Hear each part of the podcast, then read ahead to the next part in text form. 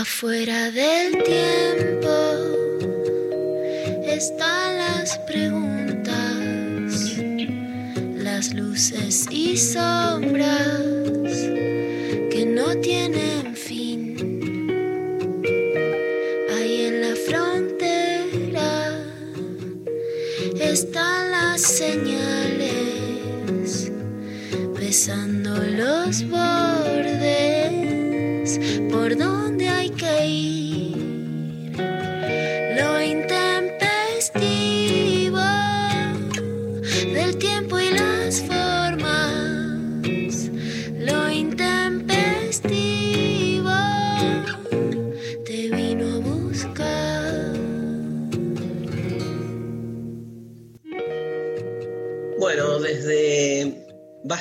chico, te diría que desde adolescente, un día como hoy, el 16 de septiembre, eh, para mí fue un día muy significativo. Después, no es que se me fue, pero obviamente fueron pasando los años, siempre me quedó muy, muy impregnado, impregnada la fe, ¿no? Este, porque por un lado es un, aniversario más de un golpe de Estado, ¿no? El 16 de septiembre fue el día de la Revolución Libertadora. Entonces, este, el, el golpe de Estado que derrocó a Perón.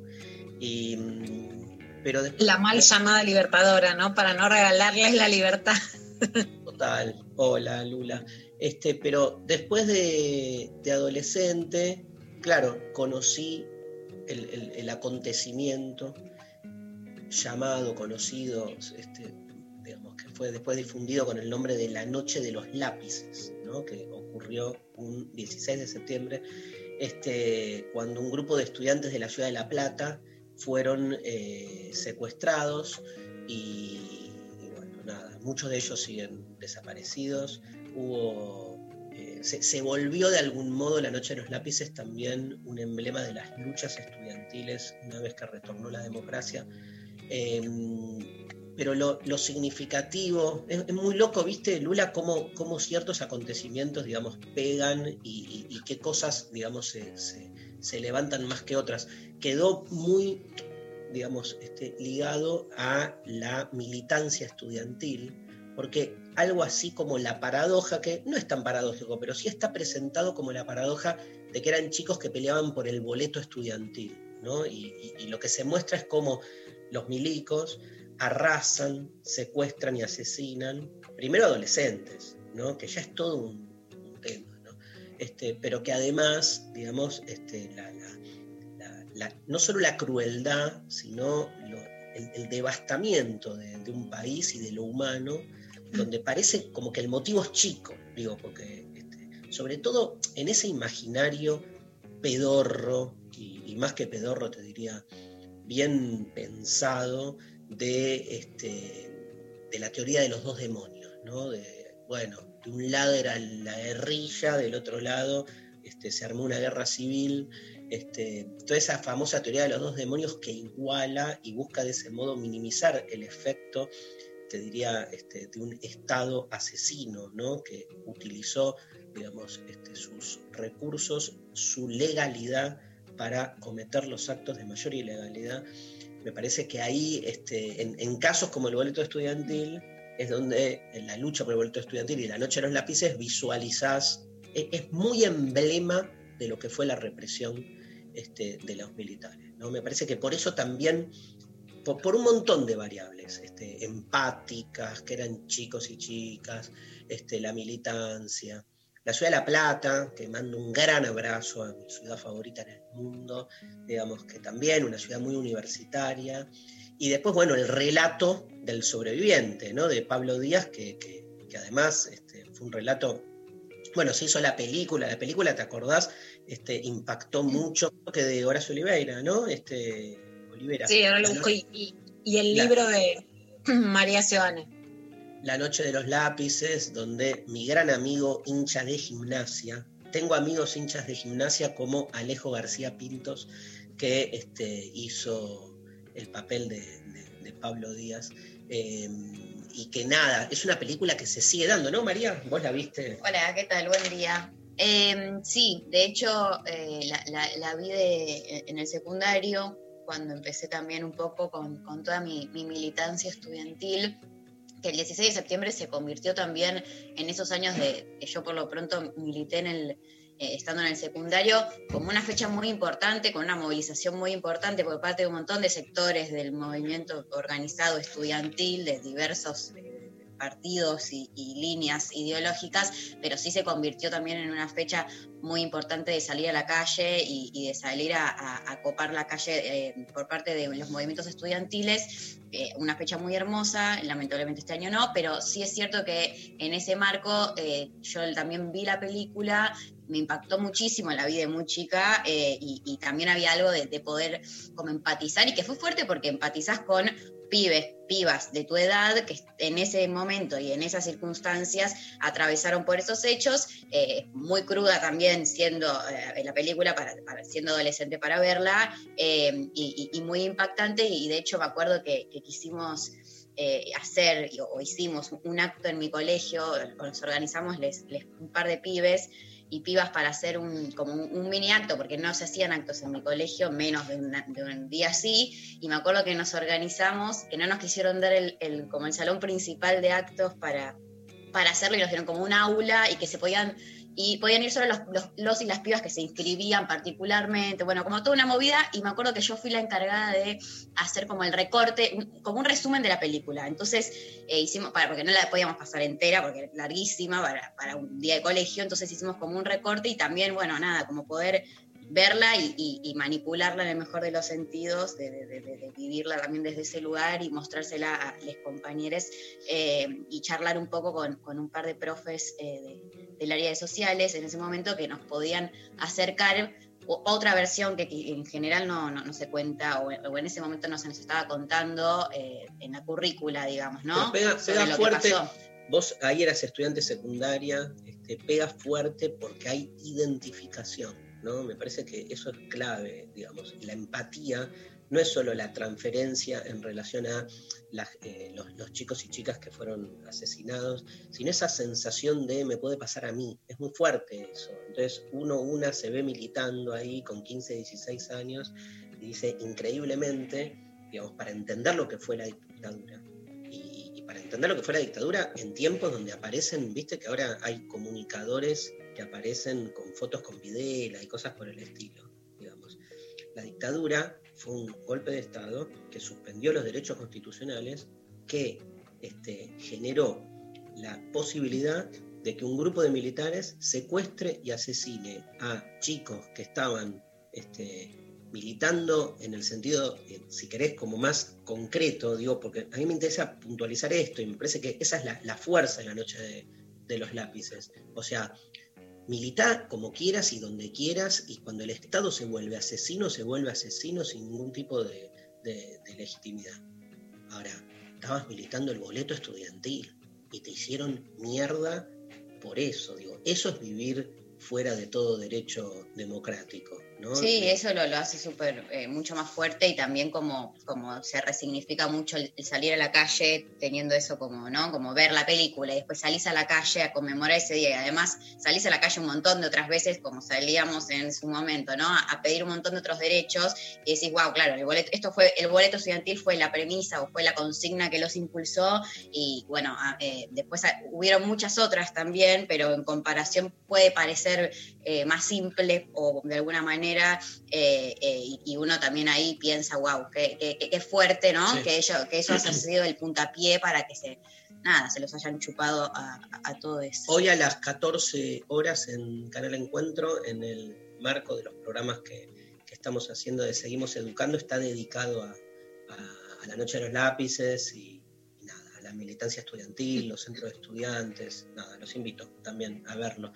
Lula, Dari, la película fue filmada por Héctor Olivera y fue protagonizada por Alejo García Pintos, por Vita Escardó, que es la hija de Eva Giberti, que trabaja actualmente en el programa de la línea 137 contra todas las violencias, por Pablo Novak, Pepe Monge, Leonardo Sbaraglia, y fue basada en el libro de María Seoane, que por supuesto fue directora de Radio Nacional y tiene una cantidad enorme de libros sobre historia reciente argentina, y Héctor Ruiz Núñez, que es un periodista de investigación que escribía en su momento en la revista Humor, bueno, también muy importante de la Argentina. Y además hay un dato muy claro, que es que tanto Claudia Falcone, que tenía 16 años, como María Clara Ciocchini, son dos de las chicas desaparecidas de las más jóvenes y de los nombres más emblemáticos de mujeres desaparecidas durante la dictadura militar, que durante mucho tiempo estuvo también, ¿no? Fue mucho más difícil hablar de qué pasaba con las desaparecidas mujeres, de qué pasaba, bueno, con la violencia sexual en general, además hacia las mujeres. Claramente el nombre de Claudia Falcone es el nombre tal vez más emblemático, ¿no? De, de las desaparecidas en la Argentina, junto con algunas otras, y muestra también ese ensañamiento hacia las jóvenes, esa demonización de las pibas, en este caso militantes de, la UES, de la Unión de Estudiantes Secundarios, ¿no? ligadas, por supuesto, al peronismo, a una lucha que excedía el boleto estudiantil, pero que tenía la batalla específicamente de los estudiantes secundarios y de la y de la gran historia de la movilización de los estudiantes secundarios, que después viene la dictadura a disciplinar, los primeros años de democracia también con mucha represión, y que bueno, y que toma un nuevo fervor mucho más masivo, muy claramente, ¿no? Con, em, con lo que, con la pelea por el aborto legal, con el liderazgo indiscutible de Ofelia Fernández y con lo que yo llamo la revolución de las hijas, que tiene que ver con ese trayecto histórico, por supuesto, con las desaparecidas de la noche de los lápices, ¿no? Con una, con una trayectoria en Argentina de pelea, de lucha y de vulneración de derechos que, que, que hace un hilo histórico muy importante en la Argentina. Y hay, hay, como un tercer, si querés, para, para juntar ahí este elemento eh, o manifestación de este encono contra la juventud, digamos, por decir así, que aparece en, en, uno de los temas que, que, volvemos a decir en este programa, menos trabajados, en el sentido, este, no porque no tenga eh, blanqueamiento, sino menos trabajados a, un nivel más de, de, trauma, que es Malvinas, ¿no? Porque en Malvinas los grandes este, muertos fueron los jóvenes también, ¿no? Y jóvenes que hacían el servicio militar, que estaban ahí de, la edad de los chicos del secundario, ¿no? Lo de la noche de los lápices claramente tiene que ver con, la escuela secundaria, por eso es tan, tan impactante lo que genera en, en nuestros estudiantes secundarios. Malvinas, ¿viste? 18 años, ¿no? Este, es, es muy fuerte, digamos, este, cómo eh, las dictaduras este, buscan, obviamente, arrasar con una edad que no por casualidad en los 60 fue, la juventud se volvió sujeto de la política, ¿no? Digo, este, fue la primera vez en la historia de la cultura política que el, recorte fue generacional, digo que lo que este, generaba, digamos, encendía el deseo de transformación era el mero hecho de ser joven, que de mero no tiene una chota, todo lo contrario. ¿no? Este, bueno, y además, increíblemente me pasó que un 16 de septiembre nació uno de mis hijos. ¿Puedes creer, Lula? Como ¿En serio? Sí, así que estamos de festejo de, de, cumpleaños este, felices, ¿no, Maru? Súper, muy feliz cumpleaños.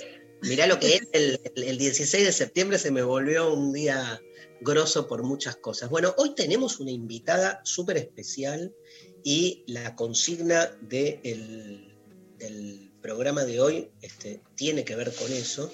Tenemos una invitada, este, la vamos a tener después del mediodía, a Florencia Kahn, ¿no, Lula? Exacto, Dari. En Florencia, por supuesto, forma parte del comité de asesores del presidente de la Nación sobre la pandemia. Es una de las comunicadoras más lúcidas también sobre qué hacer, qué no hacer. Es un momento de mucha confusión porque las reglas quedaron menos claras, porque los mecanismos de prevención también. Es experta en vacunas y estamos como avisorando que va a llegar una o más vacunas, pero cuándo, cómo, dónde, nos nos pueden mandar preguntas para Flor, la verdad que por lo menos yo estoy llena de preguntas, llena también de, bueno, de qué hay que hacer, de qué no hay que hacer en medio de esta situación que la verdad es de bastante inestabilidad y además de, bueno, de cómo encarar las reglas ahora, ¿no? Que, se ha vuelto difícil. Hizo una gran batalla comunicacional, es más difícil, su papá también es Pedro Can, que a veces cuanto más pusieron la cara, más también se han enseñado, ensañado con ellos. Entonces es importante escucharla para poder aprender, para poder informarse y por supuesto para sacarnos dudas. La propuesta de los oyentes es que nos manden preguntas para Florencia Can sobre todo lo que tenga que ver con la pandemia barra cuarentena. Lo que se les ocurra, vamos a ir seleccionando las preguntas. Todas este, esas dudas que quizás tiene la gente, este colectivo hermoso, constructo que, al que queremos mucho, y les oyentes que quizás uno está todo el día informado, mira, está por todos lados la información, pero a veces hay confusión, hay, hay preguntas, hay incógnitas que uno quizás eh, le parece una boludez, pero quiere saber y nunca pregunta. Todo lo que se les ocurra va a estar, ¿no? Siempre fuiste muy, muy crítica del colectivo La Gente y últimamente lo estás usando. Quiero que, nada, reveas. Los quiero reivindicar, lo quiero Sí. eh, resignificar, Y quiero que nos lo apropiemos desde además- el mejor sentido, desde una nueva eh, eh, Política. política El gran, el gran, el gran promotor del término La Gente, que es Sergio Massa, que fue el que más lo usaba. ¿Ah, sí? Sí, ahora es del palo. Bueno, nuestra, entró, entró, entró. Entonces, viste, Hay un aguante la gente. cantito que, que se nos pegó porque una vez que fuimos a, a Chascomús con Benito y con Uma, pasaba, viste, el, el camioncito con el autoparlante y decía, lo que quiere la gente es a masa presidente, lo que quiere la gente es a masa presidente. Y así, Chascomús, de ida y de vuelta el camioncito, lo que quiere la gente, bueno, a ver, ¿qué quiere la gente? ¿A vos, ¿A vos te queda alguna duda cuando... eh, ¿A vos te queda alguna duda que en el candidato para el 2023 es Sergio Massa? ¿Te queda alguna duda? Apa. Ah, mira, tengo dudas, tengo dudas. ¿Quién será? Obviamente, Massa, va- Kisi, Larreta, Vidal. No, no, el candidato del peronismo, digo. No, la Reta y Vidal no los veo como candidatos del peronismo, aunque no se Nunca se sabe. sabe.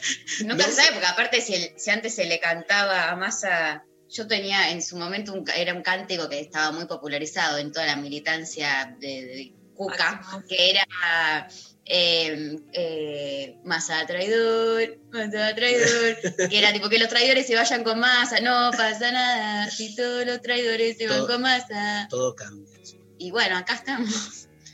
todo cambia. O podemos decir que dentro de los sectores moderados del gobierno hay una línea en la cual no me cabe duda que, digamos, hay, hay un proyecto ahí, no es este, meramente, viste, una gestión del, del Congreso, hay algo más en juego. Pero bueno, este, preguntas para Florencia. Preguntas para ¿A Florencia Can a través de nuestro WhatsApp 11 39 39 8888. Eh, lo dije bien porque ni lo pensé. Me di cuenta que estaba te en la cabeza. Me quedé mirando a Pablo González y. 11 39 39 88 88 11 39 39 88 88 11 39 39 88 88 Stop.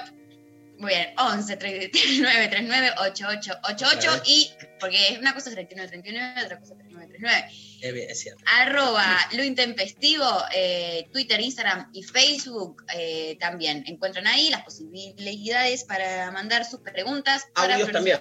Audios también, si quieren mandar la pregunta o otro mensaje que, que quieran también, ¿no? Siempre bienvenidos todos los mensajes hermosos que, que nos eh, amorosos. Bueno, dedicado a la noche de los lápices, vamos a escuchar un temazo de Sui Generis, que fue este, uno de los temas que todo el mundo empieza a escuchar en el medio de la película y a llorar desconsoladamente, porque es una de Sí. las escenas más tremendas de la película, con todo el amor del mundo y nuestro homenaje a esos chicos y chicas de la noche de los lápices, Rasguña, Las Piedras, Sui Generis.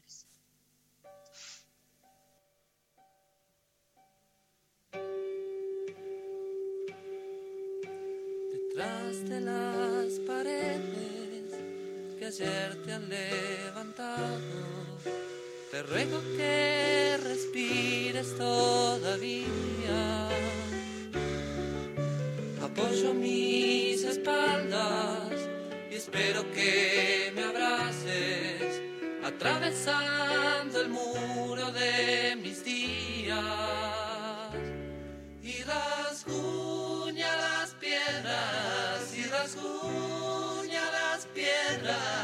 y rasguña las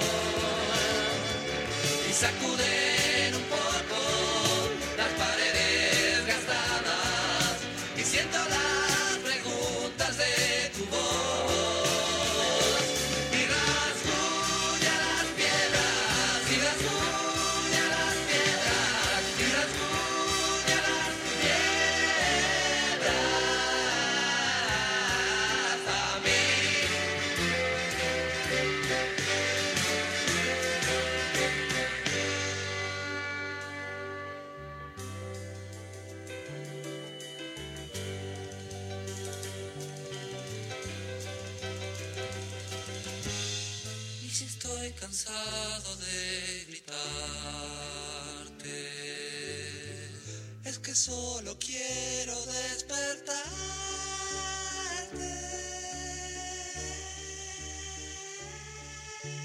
Por fin vio tus ojos que lloran desde el fondo y empiezo a amarte con toda mi piel. Ganas de abrazarte y me las manos,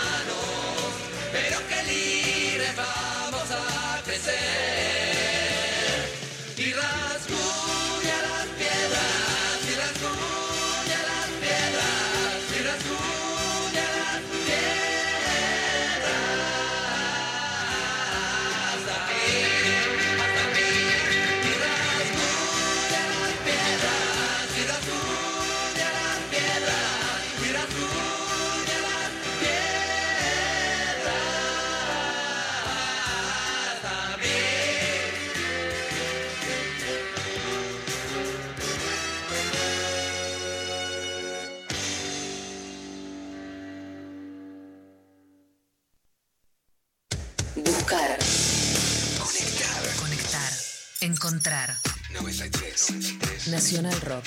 7. Gracias por elegirnos y gracias por quedarte en tu casa. Nuestro compromiso es con el aire y con la salud. Por eso, respetando las normas establecidas, desde Nacional Rock seguimos trabajando para que no te falte la radio, para que te informes, para que te diviertas en estos tiempos tan difíciles y tan inciertos. Tu compañía es la nuestra. 937 Nacional. Nacional Rock. Hacé la tuya. Hay un satélite que invita a quienes saben mirar un poco más allá, con su lado visible y su lado oscuro. Estamos en la luna. Lunes a jueves, de 21 a 0. Frankie Lando y Grisel D'Angelo. El 93.7. Rock. Nacional Rock. Que salga la luna. 93.7. Seguinos en Instagram, Nacional Rock 937. Lo intempestivo te vino a buscar. Bien, damos comienzo a un nuevo clavado de noticias con Luciana Pecker. Clavado, clavada, viste que siempre te- le metés siempre-. No, a veces digo clavado, clavada. No, metés bueno, porque sos varón. dije nuevo, no, no me la A veces digo clavada. No sé, bueno, Está, clavada. está bien, hay, hay versiones. Vos a veces decís clavada, a veces clavado. Podés meter un clavade. Luciana a veces tira clavada de visto porque está muy cerca también. Digo, va, viene, muta, está buenísimo de todas formas. Mútame, me encanta muta. Muta totalmente. Clavado es tirarse a la pileta también, como dice Pablo. Bueno, un país hiperdolarizado y por un lado la noticia económica, que es que el Banco Central puso, a ver, ¿cómo lo decimos? Muchos más obstáculos para comprar los 200 dólares permitidos.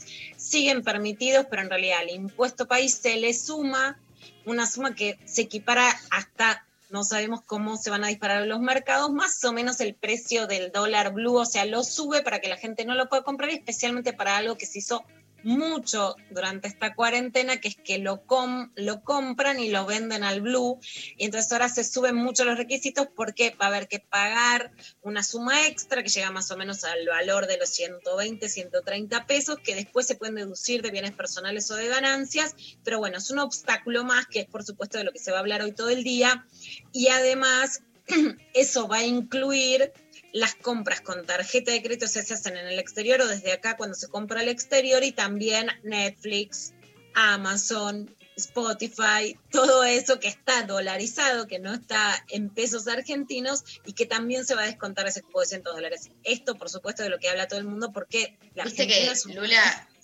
Twitter está on fire desde ayer con todo ese tema. Eh, ya muchos diciendo como se terminó la joda eh, de Netflix, se terminó eh, toda el, el, bailongo de plataformas, hay que volver a, bajar películas como se pueda, ¿no? Como que lo, llevaba mucho ese punto, por lo menos en mi timeline, me aparecían muchas eh, chistes, memes y, puteadas, ¿no? Con, eso, más allá de todas las generales que escuchamos y que vamos leyendo en realidad no es que no, digamos, no es que no lo puedes hacer ni siquiera que aumenta, más allá de que no entiendo por qué Netflix no, lo vas a poder pagar en pesos y va a estar atado al dólar, ¿no?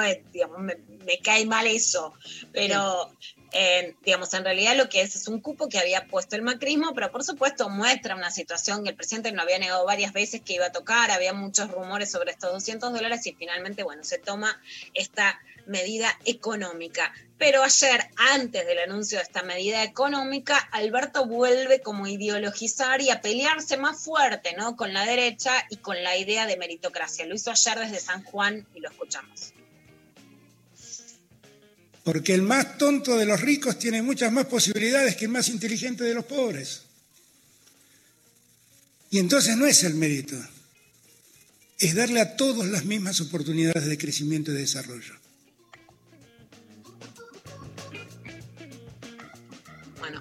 Frase, ¿no? El más tonto de los ricos, por supuesto, es una pelea directa con el macrismo y más que con el macrismo, con Mauricio Macri, ¿no? Claramente, que es, bueno, es la generación Newman, ¿no? El colegio donde sale Macri, que peleado todo el tiempo con la idea de mostrarle a su padre, a Franco Macri, que ya murió, que él era capaz, y con un gobierno que termina fracasado, pero con una oposición que está muy envalentonada y en esto, Dari, que vos decís, bueno, Sergio Massa, Axel Kisilov, hoy los probables candidatos de reemplazo, Patricia Bullrich, que fue una ministra de Seguridad con poder, pero que ahora, digamos, es claramente la vocera la vocera de Cambiemos y la vocera de los sectores ortodoxos y según los relatos periodísticos, la que dice lo que Macri no quiere decir, ¿no? Entonces es la voz cantante más fuerte de esos sectores. Bueno, en, en una nota lo que dijo es que se están preparando para reemplazar al gobierno en el 2021 ¡Chachán! Bueno, eso.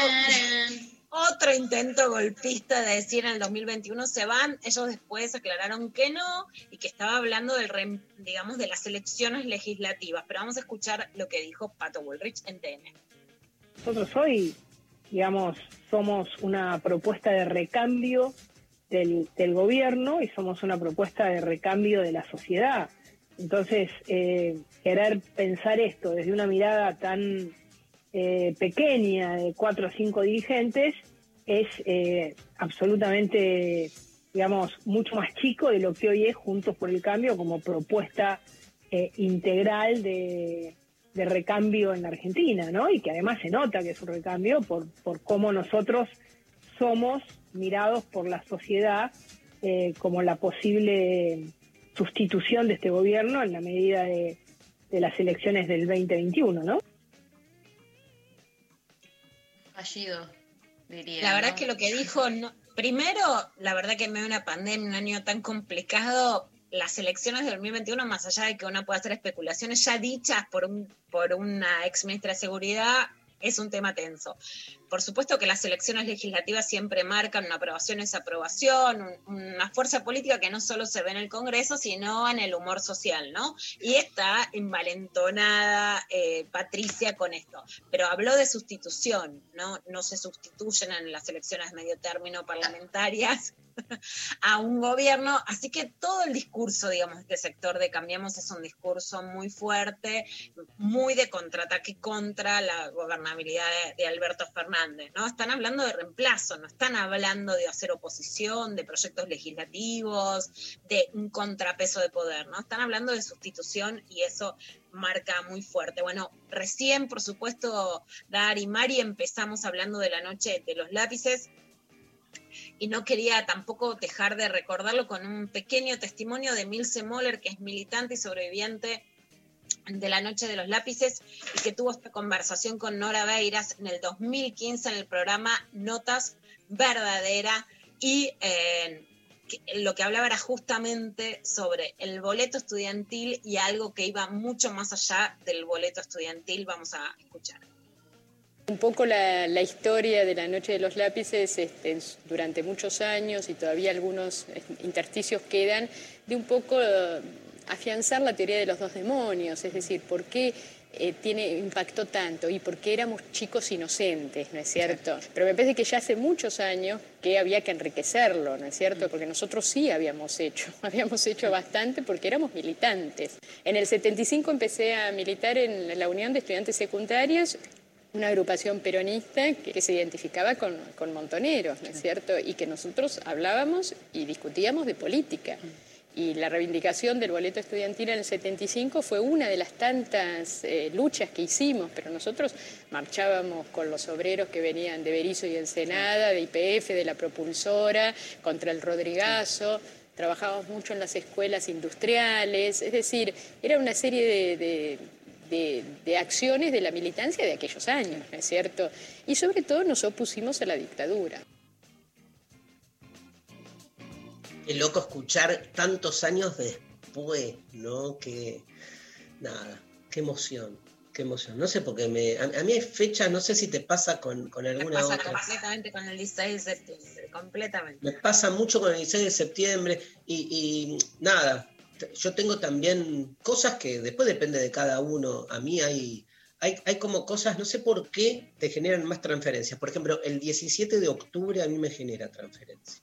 Y digo, y más allá del posicionamiento político, digo, eh, no, no, puedo no sentir algo, ¿viste? Con, con, con, toda la, la, gente, María, ¿no? Barra el pueblo, llegando, caminando, justamente también desde Berizo, desde esos lugares, ¿no? Arrancó la, la, la gesta del 17 de octubre, o sea, todas esas fechas, sobre todo cuando hablamos de fechas históricas, claro, el 16 de septiembre uno dice, y como fecha histórica todavía, viste, cuesta, ¿no? Este, eh, pensarla desde ese lugar y sin embargo ya es parte. Me pasa con, con, Evita, por ejemplo, o sea, todo lo que tenga que ver con Eva Perón eh, me, toca en algún lugar, ¿no? Pero digo, a cada uno, yo qué sé, este, hay, fechas, con Felipe Piña siempre hablamos de eso, ¿no? De, de por qué las fechas te, generan una mayor este, convocatoria que otras. Y evidentemente me pasa con las fiestas religiosas, este, también, digo, eh, la Navidad, yo qué sé, divino. Ahora, Semana Santa, a mí hay algo de, lo que es la muerte de Dios, ¿viste? Toda esa escena del Cristo este, crucificado, y mirá que no soy cristiano, no importa, pero hay algo de, de ese relato que es muy fuerte, ¿Viste? La, la, historia misma de Jesús yendo a la cruz, con la cruz, este, no sé, digo, por algo, yo creo que el ser humano en algún sentido, y lo digo metafóricamente, es literatura. O sea, somos los relatos que nos vamos como resignificando y renarrando a nosotros mismos, ¿no? Y todo esto son relatos, eh, y muy fuertes, que obviamente parten de situaciones más que obviamente este, que ocurrieron, en, los casos religiosos tenés todo el cuestionamiento. En el caso de La Noche de los Lápices, este, como pasa, como pasa con tantas situaciones como estas del siglo XX, digo, este, después de lo que pasó, la memoria lo va llevando para otro lado. O sea, siempre decimos lo mismo, la memoria no solo tiene que ver con el pasado, sino con lo pendiente. Entonces se nos juega algo de lo pendiente en esos chicos asesinados, ¿viste? O sea, ¿cómo no vas, yo como docente, aparte, habiendo trabajado toda mi vida con adolescentes, ahí hay una herida abierta e irreparable en algún sentido. Sí, perdón, les leo un mensajito que acaba de, llegar al respecto de esto por WhatsApp. Dice, hola intempestives, respecto a las noches de los lápices, qué importante es la memoria y siempre repetir que nunca más suceda. Detesto a los nefastos que comparan la dictadura con el peronismo kirchnerismo. Bueno, gracias por el mensaje. Eh, sí, la verdad es que es una fecha, a mí me, conmueve un montón. Eh, lloré cada vez que marché eh, y hay algo de que, que, al día de hoy me sigue conmoviendo muchísimo y que me parece súper importante seguir difundiéndola, digo, como esto, no está quizás tan instalada, pero por lo pronto sí, y sobre todo entre los pibes y las pibas, que, que, pueda circular la información, que se podamos recordar, lo que podamos hacer un montón de, de, actividades y cosas. La gente de, de, juventud está full activa esta semana con actividades, talleres. Eh, buscan, lo pueden buscar en Instagram como Injuve, creo que está, eh, para ver qué actividades hay y charlas con respecto a la. Se, hace la Semana de la Juventud hace varios años eh, en el país, sobre todo por esta fecha que, que conmemoramos el día de hoy. Lula. Completamente, Mari. Y bueno, por supuesto hay una pelea porque el aborto legal salga en el 2020. Estamos en una situación muy compleja de pandemia, de un conflicto político muy fuerte, una pandemia que no baja. Es eh, todo un tema de discusión. Ya el gobierno, Alberto Fernández, Vilma Barra dijeron que, que no se va a bajar, que es una prioridad para el gobierno, pero bueno, que todavía no es tiempo por el momento de, la, de, la, pandemia y de la crisis sanitaria. Más allá de eso, en la legislatura de la Ciudad de Buenos Aires se aprobó un protocolo para las interrupciones legales del embarazo, pero Horacio Rodríguez Larreta, que ya viene esto de la gestión de Macri en la Ciudad de Buenos Aires, empezó a poner algunos obstáculos a ese protocolo. Y en este sentido, el legislador porteño del Frente de Izquierda, Gabriel Solano, presentó un amparo para frenar esas pequeñas trabas al protocolo ILE en la Ciudad de Buenos Aires. Lo escuchamos. Nosotros hemos ido a la justicia para reclamar un amparo que declare nula la reglamentación que hizo el gobierno de la Reta de la ley de ILE que aprobó la legislatura hace semanas. Pero la reglamentación que hace la Reta distorsiona fuertemente la ley que aprobó la legislatura. Establece, por ejemplo, la objeción de conciencia institucional, que es un tema reclamado por la Iglesia y por las empresas que la Iglesia tiene en el ámbito de la salud. También crea intermediaciones interdisciplinarias para buscar postergar y dificultar el acceso al derecho por parte de las mujeres. Por lo tanto, la reglamentación de la reta es absolutamente invasiva de las funciones de la propia legislatura. De fondo existe una presión muy fuerte de la Iglesia Católica y de sus empresas para distorsionar esta conquista que se logró de la legislatura y es por eso que hemos ido a la justicia. Damos esta pelea tanto por lo que implica para la ciudad de Buenos Aires tener un protocolo como corresponde, pero también lo damos pensando que debe aprobarse en el Congreso Nacional el aborto eh, legal y no queremos que al momento de que se lo apruebe también se le incorporen todas estas limitaciones tan fuertes que terminan limitando muy claramente el acceso al derecho. Eh, Lula, hacemos, sí. hacemos esto, hacemos una canción, un corte, creo que te queda una noticia, retomamos este, algo de lo que dijo también Solano del aborto este, y, y volvemos. ¿sí? Vamos a escuchar a una novia mía. A ver. Tengo un montón de novios sí. y novias, ¿no? Ay, qué... ¿Te acordás? A la de... nunca más. A la no, nunca más. Tengo Derrida, novio. Bowie. Bowie, novio. ¿Novias? Eh, Ayer Madonna. dijiste Adriana Calcanoto. Adriana Calcanoto. Que te llamó. Madonna. Me llamó, me dejó un mensaje. Madonna. Ay, pará, le voy a pedir algo a Pablo. Poneme el de Madonna con mi. Bueno, no es mi novio, porque viste, yo no, no me atrevo a tanto, pero mi baby Maluma, Maluma Baby, el de Madonna en Medellín con Maluma. Mientras no. Pablo te lo busca, yo voy, voy y te pido, Pablo, a mi novia, que me, está, me debe estar escuchando desde su chacra ahí este, en las afueras de Montevideo, Anita Parada, novia total, total de su álbum Soy Otra, solo un rumor. Ana Parada en lo intempestivo.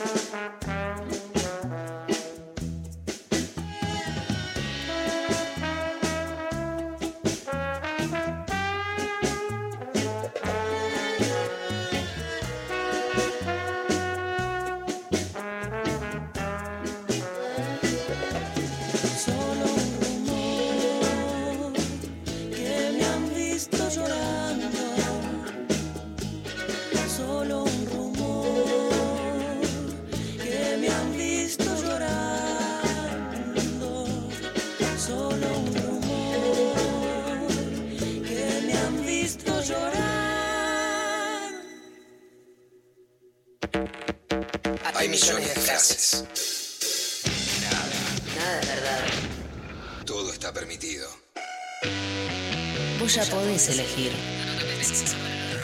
No es solo rock and roll.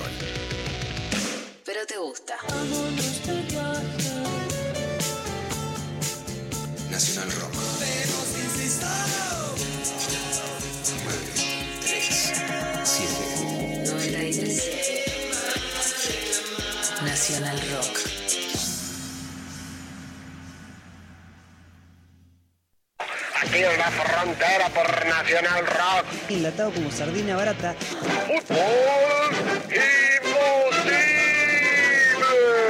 El imaginario del señor Bonzo. Entre bislatas. Entre bislatas. Al jacuzzi con coco.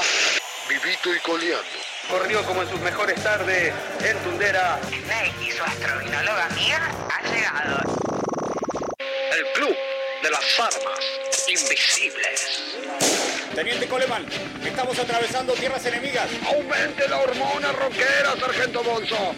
Vamos a darle rock hasta el fin. Triada disonante. Hipismo de avanzada, hipismo de avanzada. Tenemos a nuestros chamanes.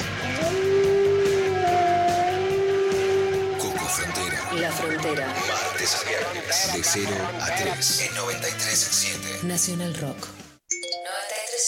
937. Seguinos en Facebook. Nacional Rock 937. Lo intempestivo del tiempo y las formas. Lo intempestivo te vino a buscar. Seguimos en clavada de noticias. Este, retomamos algo del, de lo que escuchamos de las declaraciones de, de Solano, ¿no, Lula? Sí, Dari, es importante tener en cuenta que más allá del gobierno de la red, el programa de salud sexual de la Ciudad de Buenos Aires, que tiene funcionarios y funcionarias con mucho compromiso, el aborto legal se cumple en la Ciudad de Buenos Aires. Se realizan aproximadamente 6.000 intervenciones legales del embarazo en la Ciudad de Buenos Aires dentro del ámbito de la salud pública. O sea, pueden dar misoprostol, pueden aconsejarlo, pueden recetarlo, pueden hacer otra intervención, pero por ejemplo pasamos de que solo lo hicieran dos o tres hospitales modelo a que hoy se haga en todos los hospitales y los centros de salud de la Ciudad de Buenos Aires. O sea, hay grandes avances. Pero es verdad que además, como dice Solano, es el último antecedente antes de discutir el aborto legal en el Congreso y es importante algunos puntos emblemáticos como la objeción de conciencia, que si especialmente el lobby de los sanatorios privados católicos logra poner una objeción de conciencia institucional, o sea, que es que haya clínicas enteras que puedan negarse a realizar abortos, bueno, ahí estás perdiendo mucho terreno, ¿no? Entonces, esta disputa que parece chiquita se amplifica en relación a la disputa por el aborto legal que debería darse en el Congreso de la Nación durante este año. Según lo acordado, es un año muy difícil, pero donde también la tensión va a crecer en este sentido. Y por otra parte, vamos a escuchar a Elizabeth Gómez Alcorta, la ministra de Mujeres, Géneros y Diversidad, que llevaron a cabo junto con Fernanda Raberta, la titular del ANSES, una medida que es de las más importantes porque pone plata para que las víctimas de violencia de género puedan dejar de serlo. O sea, todas las políticas públicas son bla bla si no hay plata si hay plata, que por supuesto siempre puede ser poca, es eh, es un gran impulso, porque una mujer para irse de una casa o para poder echar al marido, al padre de sus hijos, si no tiene plata para Morphy, no lo puede hacer. Bueno, en este caso implementaron el programa que se llama Acompañar, que va a dar un equivalente a un salario mínimo vital y móvil, que en la Argentina hoy es de 16.875 pesos, durante seis meses para que tanto las víctimas de violencia, mujeres, como las personas LGTB puedan salir de esas situaciones de violencia. Escuchamos a Elizabeth Gómez Alcorta. El programa Acompañar, que está destinado centralmente a las personas en situación de violencia por motivos de género que se encuentren en, en situación de riesgo. Este programa reconoce esa demanda histórica del movimiento de las mujeres y de la diversidad, por el cual eh, se le otorga un, apoyo económico a las personas que están en esta situación de riesgo, justamente para poder cubrir ciertos gastos esenciales, pero particularmente para que pueda desarrollar un proyecto de vida autónomo y, y libre de violencia. Este, este programa establece la transferencia de dinero, que es equivalente a un salario mínimo vital y móvil por un periodo de seis meses, Bueno, este era el anuncio. A mí me parece que es realmente uno de los anuncios más importantes porque son más, el más concreto, digamos, ¿no? Del ministerio. Hay mucho tiempo que hay muchos protocolos, muchas cosas, pero después cuesta mucho llevarla a cabo. Recordemos que para la gente, para preguntar sobre esto, tiene que llamar siempre la línea 144 desde todo el país. Hay casos, por supuesto, no hay un caso testigo que es realmente muy angustiante, que es el de Cristina Vázquez, que estuvo presa por un, por un, eh, por un crimen que no cometió, que salió, que pide una entrevista con Elizabeth Gómez Alcorta, no la, la reciben en el ministerio, pero no ella. Hay muchas periodistas que intentaron mucho ayudarla, Cristina Irupete Entorio es una de ellas.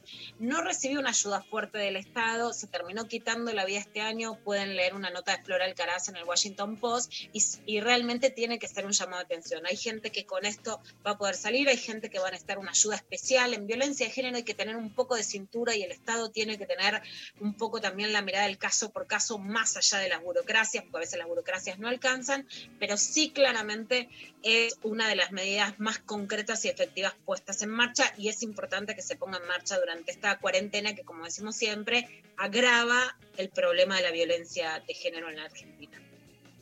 Eh, gracias, Luciana. Buenísimo. Este, escúchame, pero seguimos siendo, me quedó una duda muy seria. ¿Seguimos siendo larretistas o, o ya no? Yo, no? yo nunca fui larretista. ¿Cómo no? Si la reta te mencionó como parte de su... ¿Intempestiva? ¿Eh? Intempestiva. ¿Viste?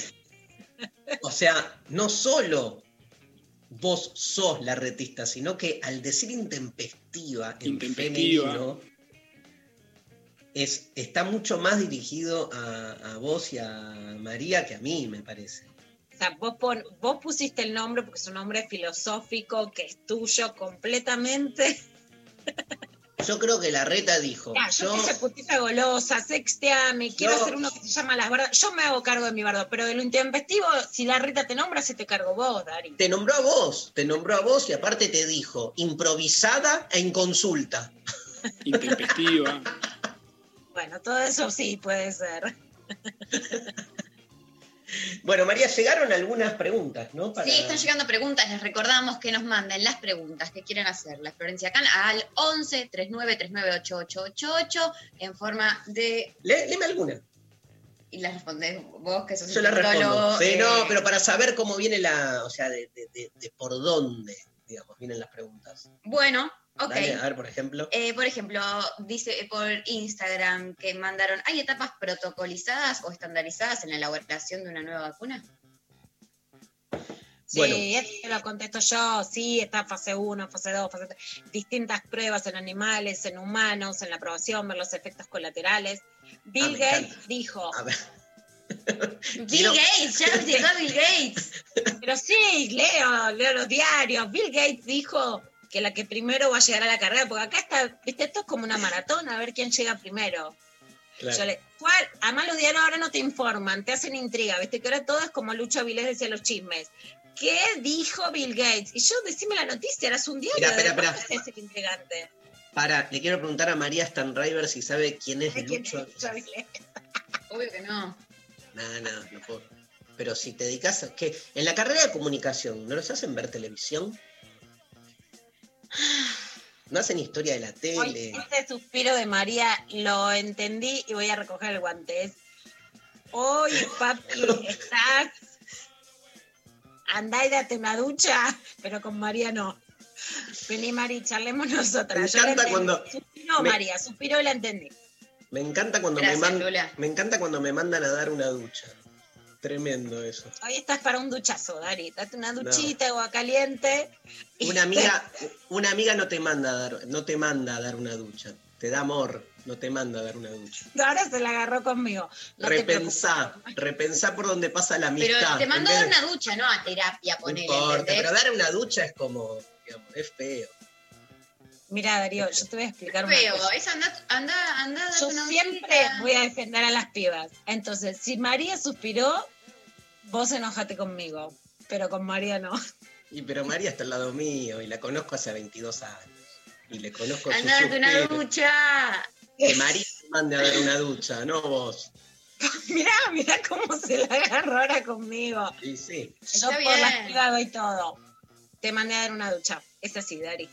Bueno, Me vas Hay a que cortar mandar a los- fierro, corto Hay mano, corto fierro. Hay que mandar a les amigues a hacer lo que uno piensa que es correcto. Si es una ducha, es una Pero ducha. mandar a una ducha terapia, es como- terapia, tomarte algo, Claro. te tomas algo. ¿No? no, No, yo sé- me encanta darme una ducha de agua caliente para Nah, relajarme. pero lo dijiste, lo dijiste en otro sentido, hacete cargo. Recién lo dijiste. Se te cargo, me dice. Lo dije porque pobre Mari le estabas diciendo. Decís la gente, decís esto, decís, ¿sabés quién es Lucho Vilés? Pero la- No, no, en la me- carrera de comunicación. pará, pará. Vamos a... Para, saltaste mal. Pobre María, Todo lo no. anterior- no todo hay lo- pobre, no es No, pobre. no, Mi hija no es me tengo que pobre. pelear con los dos ahora. No es pobre, mi hija. No acepto ese- esa palabra. Anda, anda a darte una ducha vos, me parece. Eh. Nada, eh, fue porque fue, lo sentí como un bardeo a, a- a- a la carrera, ¿entendés? Fue como más un, un suspiro porque, ¿qué? No, ¿qué ves en comunicación? No te hacen ver la tele, no te hacen estudiar no sé qué. Pero siempre bardeamos a. ¿O no? Sí, bueno, bueno, pero me cayó mal. Bueno, perdón. Vos no ves en filosofía, no estás en... Una mierda. No me no hacen ver nada.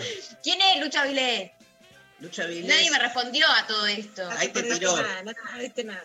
Ahí te tiró Pablo. Una, una... Una definición. Sí, la leí. ¿Es eso? Era como el padre de los programas de Chimento. Fue como. Pero era muy ¿Pero violento. de qué año? ¿De qué estamos? No sé qué época estamos De hablando. los 80. Estamos hablando de los 90, hacía un programa que se llamaba Indiscreciones, que era, digamos, pero era mucho más descarado, mucho más. Y sería el Babi Echecopar de los chimentos. Ahí está. Ahí está. Intenso. Pero tuvo- fuerte. Tuvo alguna situación muy, era muy agresivo, ¿no? Sí, Luciana? sí, era agresivo. como, y muy, muy eh, machirulo aparte. Bueno, eso no me lo doy por sentado. No, pero tuvo, no Un me- varón en los 90, haciendo un coso de chimentos, que No, no, pero tuvo situaciones, yo me acuerdo, ahora me voy a fijar. Tuvo así como denuncias concretas, me parece. Pero bueno, también fue como muy real empezó con él, ¿no? Allí alguien puso. Sí. Sí. Bueno, Bien. Bueno, y así una cosa que era el intrigante, ¿no? Entonces, como vos estabas todo el programa diciendo, ¿quién es, qué señorita rubia? Eran todos igual, ¿no? Bueno, está con un señor de 50, bueno, entonces estabas todo el programa hasta que, pum, te enterabas el chisme, ¿no? La idea del intrigante es una eso novedad. se mantiene, se mantiene al día de hoy. Eso no solo en los portales que, te, que titulan así, sino que si ves intruso se mantiene eso, ¿no? Como vamos a develar quién es el famoso que... Y estás así todo el día. Bueno, ahora lo usan para dar noticias, cosa que me parece pésima, ¿no? Primero contame la noticia, no es el intrigante qué vacuna llega primero, pero Bill Gates apuesta por la de Pfizer.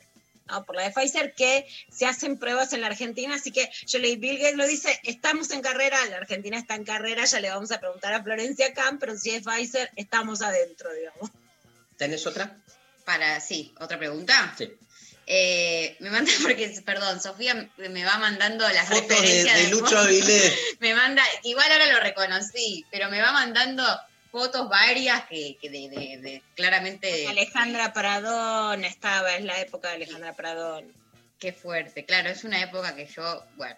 Eh, otra pregunta, por ejemplo, que nos llega es, hola amigues, pregunta para Florencia, mi mamá tiene 60 y vive sola. En el edificio hay familias aisladas por COVID. Le pedí a mi mamá que no salga durante 14 días. ¿Es correcta esta decisión?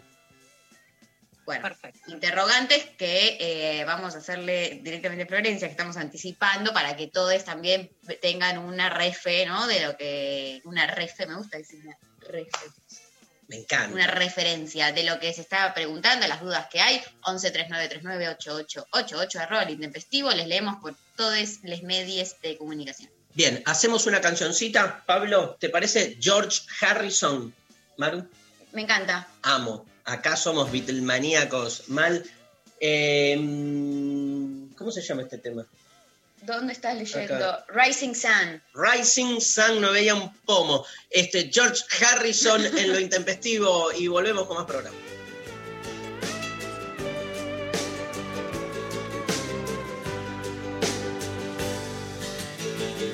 on the street of villains. Take him for a ride. You can have the devil as a guide. Crippled by the boundaries, programmed into guilt, till your nervous system starts to tilt. In the room of mirrors, you can see for miles but everything that's there is in disguise. Every word you've uttered and every thought you've had is all inside files, the good and the bad. But in the rising sun, you can feel your life begin universe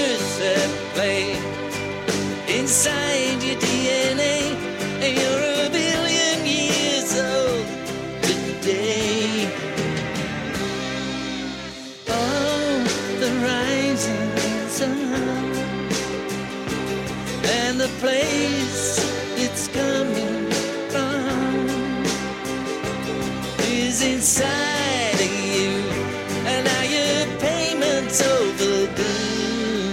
Oh, the rising sun.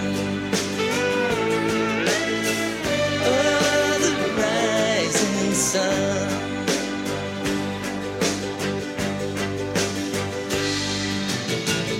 On the avenue of have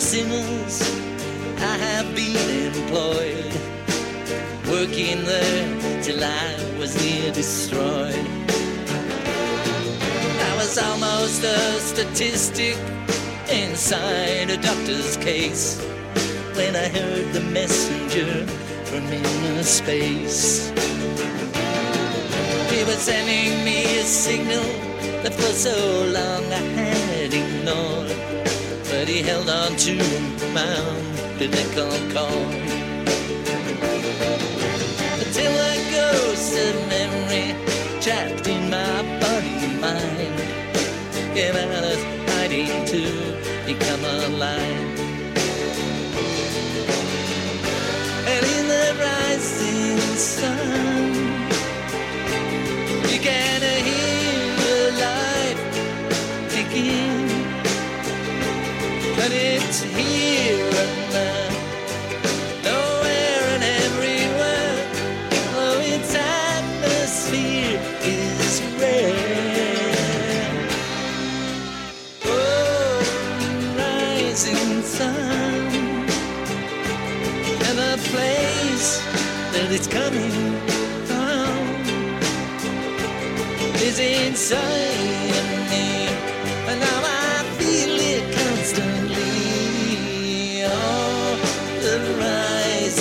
sun.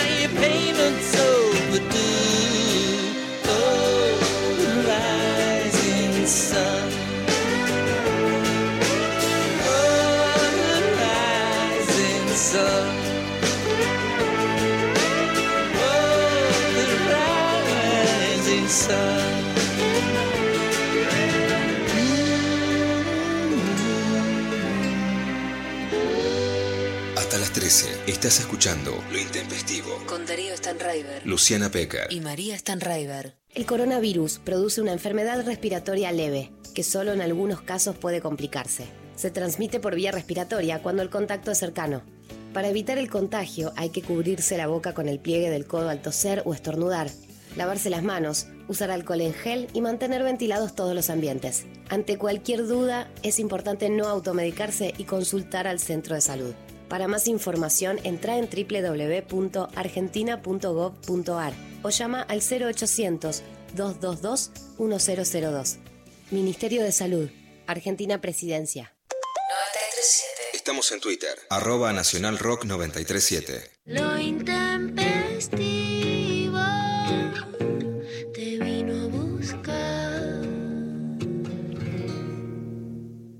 Bien, seguimos en lo intempestivo. Hoy, hoy tenés un Instagram, acá estoy viendo, Luciana, tenés un vivo hoy, ¿no? Hoy tengo un vivo con Sonia Tesa en el Instagram de las 12 de página 12, que fue el suplemento feminista que amo, que para mí es mi casa, que, que trabajé más de 20 años y Sonia Tesa es una periodista feminista también de Radio Nacional, que vive en Rosario, de las que más admiro y que más quiero. ¿Y qué, de, qué, de qué van a hablar? Vamos a hablar de, de, de todo, hablamos con Sonia, pero básicamente sí, vamos a hablar de deseo, de feminismos, de lo que está pasando, de la, de la cuarentena, de las mujeres en los medios y un poco, bueno, de todo como hablamos habitualmente. ¿Y es por tu libro o no? Vamos a hablar de mi libro también, que Sonia escribió un texto que a mí me encanta, que, que está en el libro. Y bueno, y, todo el tiempo conversamos con Sonia sobre justicia, medios, qué pasa con los liderazgos, digamos, de, de toda la agenda feminista, así que vamos a ir por todo. Hoy estaba haciendo una entrevista en, en- en el programa de Clemente Cancela y al toque me preguntaron sobre sexting, ¿viste? Y nada, cómo están enhebrados todos los temas, ¿no? Digamos, la verdad que este, me acuerdo con Luciana cuando pensábamos en, en nuestros libros de este año y que de repente, digamos, eh, uno dice, bueno, no me voy a dejar como capturar tampoco totalitariamente, déjenme que use ese término, por el estado de, de la situación social, de la pandemia, pero de alguna manera la pandemia termina como este, amalgamando este, por ahí eh, situaciones que estaban como separadas, ¿no? Entonces, eh, me veo todo el tiempo volviendo sobre los mismos temas, que son los temas de tu libro, de mi libro, de muchos de los libros que están dando vuelta, que aunque no fueron pensados este, desde el trabajo de la cuestión de la pandemia, este, sin embargo se terminan juntando. Tenías ahí una, una noticia sobre, sobre se- sexo al aire libre, puede ser. Sexo Bueno, al aire libre. Bueno, Dari, una de las cosas que pasaron, yo ni bien, ni bien por supuesto sale la pandemia, lo primero que hice fue ponerme a investigar qué pasaba con el sexo, ¿no? En la pandemia. Lo que pasó es la pandemia en sí misma, porque en realidad el coronavirus, a diferencia de otras pandemias, por ejemplo el Zika, o sea, más allá del HIV, que justamente es la enfermedad de transmisión sexual que cambia la vida sexual en todo el mundo, y de hecho, bueno, hoy vamos a entrevistar a Florencia, Pedro Can es el infectólogo que más investigó y que además más docencia hizo, ¿no? Sobre HIV, SIDA en la Argentina. bueno, y hay un libro que, que a mí me marca, que es de quien es la editora todavía, fue mi editora eh, en las 12, que es Marta Dillon, que es Vivir con Virus, ¿no? Porque, eh, porque Marta tuvo HIV que lo empieza a contar y es la que empieza a hablar de cómo se sentía, de cómo era decirle a un tipo, no decirle.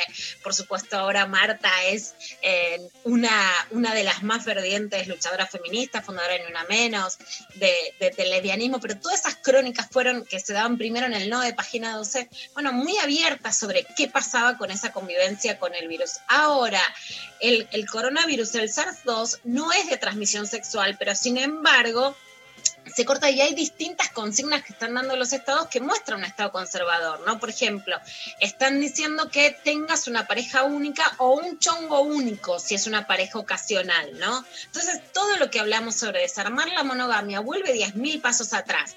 Después, otra recomendación es que tengas sexo pero que uses tapaboca.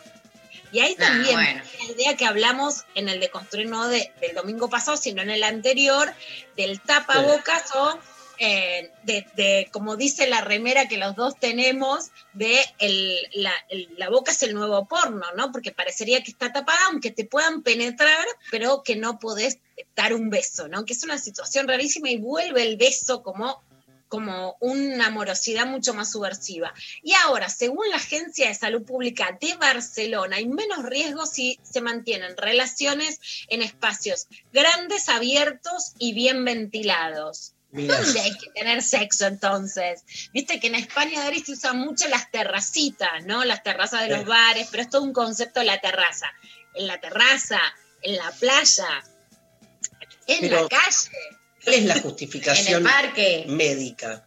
¿Por qué en, en- eh, al aire No, libre que Ah, Viste que todo están diciendo que se haga al aire libre, o sea que lo más peligroso es un lugar cerrado y no ventilado, ¿no? Por ejemplo, lo que te dicen es que ahora le podemos, por supuesto, preguntar a Florencia, pero que si te vas a encontrar con alguien, te encuentres en una plaza y caminando, ¿no? Que no estés junto, que no te toques, que no Claro. compartas comida, pero que todo lo que es al aire libre es mejor que en un lugar cerrado. En ese Y en una- en una ventana que está muy ventilado puede andar también. Hay, ¿no? Una moda, hay, hay, hay algo, ¿no? Un, un tipo de, de sexo contra ventana. pero a la hora de garchar terminás cuerpo a cuerpo igual, aunque sea Está bien, pero si está ventiladísimo, quizás eh, eh, no estás, qué sé yo, no te chapás, entonces esas partículas... eh, no, bueno, si es con tapaboca, qui- quizás no, o sea, no te podés dar besos, ¿no? Sería la lógica. Entonces, si da- tenés una relación sexual y no te estás dando besos, esas partículas, si estás en, una- en un espacio abierto, se,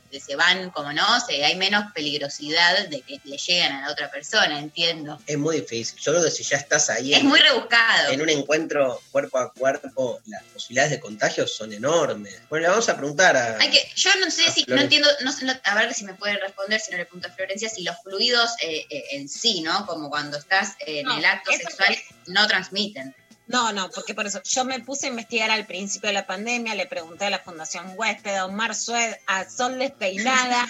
o sea, por supuesto te podés contagiar, pero no por los fluidos sexuales. Que si, el- si el coronavirus hubiera sido una enfermedad de transmisión sexual, estaríamos todos enterradísimos, pero de verdad porque es mucho más transmisible. Por ejemplo, el Zika, que es una pandemia, sí es transmisible.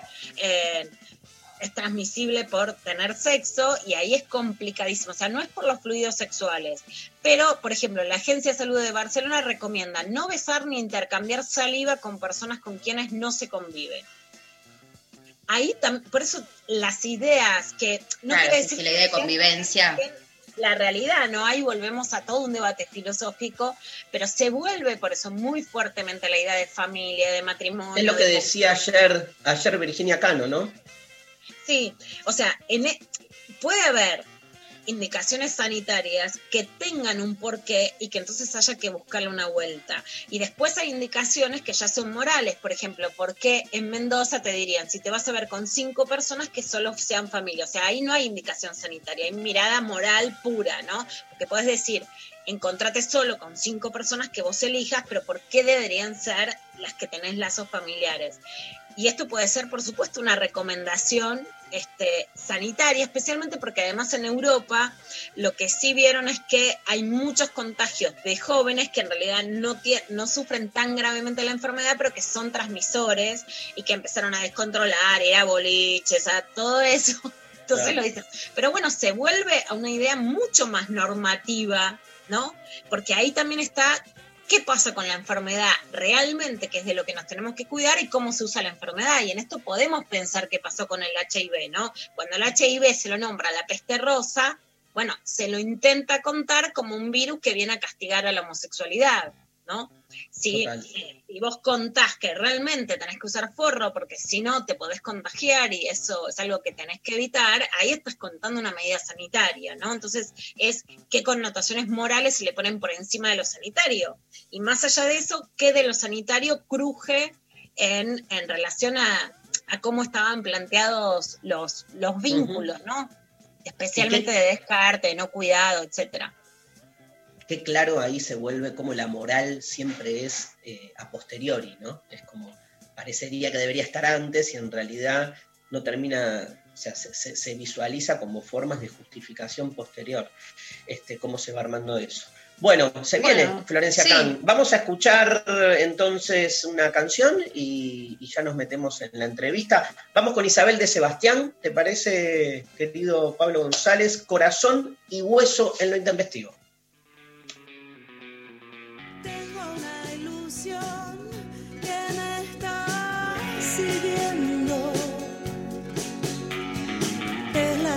Sensación que me está llamando. Quiero controlar este sentimiento. Es pura ansiedad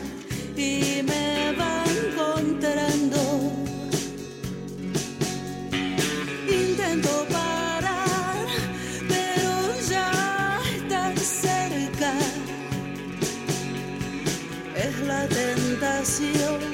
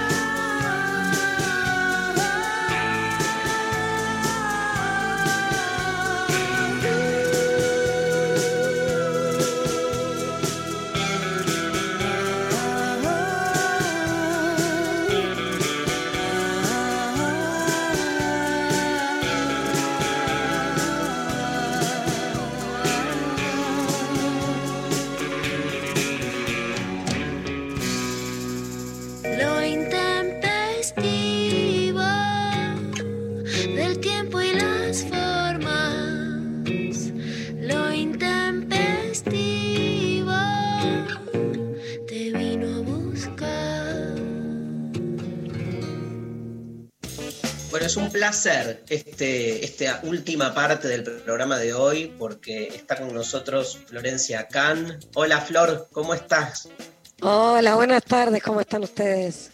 Bien, un placer enorme. Le damos la bienvenida también a nuestra columnista de lujo, nuestra columnista favorita, que es este, Sol Despeinada. ¿Qué hace Sol? ¡Ole! Flor, te ama. Este. Flor, voy a poner una vincha con tu nombre. Este, les amo, gracias por. por, por, por Pan de invitar- Cans podemos poner, ¿no? Sí. Fuimos muy Sí. obvios en, en hacerle una entrevista a, a Florencia Can y convocarte para que seas parte de, lo, mi- de la misma, ¿no? Muy obvios. Me muero, es honor para mí. No, yo quiero decir que para mí es un honor que me estén entrevistando ustedes porque los admiro a todos los que están ahí. Ay, gracias. De verdad, así que a veces, a veces piden una nota y uno dice, bueno, dale, y esta vez fue, sí, obvio, obvio, porque lo súper En, realidad vos sos una excusa para poder juntarnos los tres a charlar un poco con Sol y Luna, pero no importa. Este, bueno, do- dos palabritas sobre, así te conoce este, la gente que nos está escuchando. Florencia es presidenta de la Sociedad Argentina de Vacunología y Epide- Epidemiología e Infectóloga, tiene 41 años, es mamá de dos eh, niñas. Como presidente de la SAB es parte del equipo de especialistas que asesora al gobierno por la pandemia.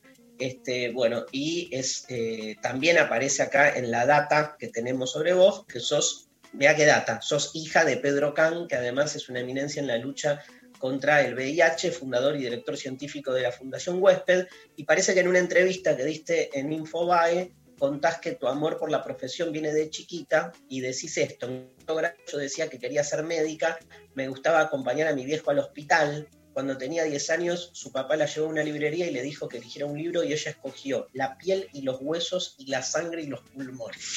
Estaban repletos de dibujitos, hablaban de anato- anatomía y fisiología. Te hago la primera pregunta, ¿estás arrepentida? Si pudieras elegir otra vida, ¿te hubieras dedicado al hockey o a alguna otra cosa? Vos me, vos me querés preguntar si, si estoy bien, si mis facultades mentales están en orden después de lo que Y- dijiste. Te- además de todo eso, porque te tocó este año, digamos, tremenda situación, ¿no? Vos sabés que, que yo hice primero los cuatro años de la residencia en clínica médica y después hice tres años de residencia en infectología. Y cuando estaba haciendo la residencia en infectología fue la pandemia del 2009 de H1N1. Entonces yo dije, wow, qué grosso, estoy viviendo una pandemia. Me creía que estaba viviendo una pandemia hasta que llegó esta pandemia y me di cuenta que aquella con vacuna y con tratamiento fue una pavada al lado de lo que es esto.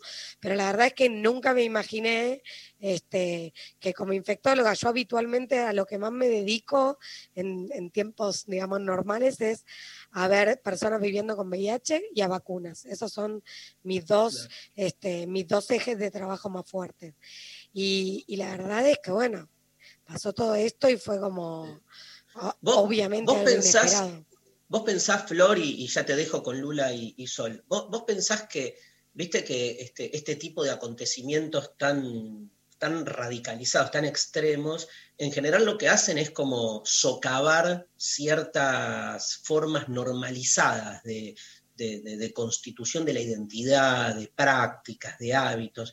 ¿Vos decís que la, la disciplina médica este, después de esta pandemia se va a desplazar este, de sus lugares así como consabidos? Este, ¿Va a haber un cimbronazo o este, va a quedar todo más o menos igual? Mira, eh, te, te contestaría de la siguiente manera, que puede parecer un poco rebuscado, pero vamos a llegar al punto. Eh, siempre decimos que los que amamos la infectología decimos que en realidad las enfermedades infecciosas muestran las, las cosas que ya estaban en una sociedad, en un lugar.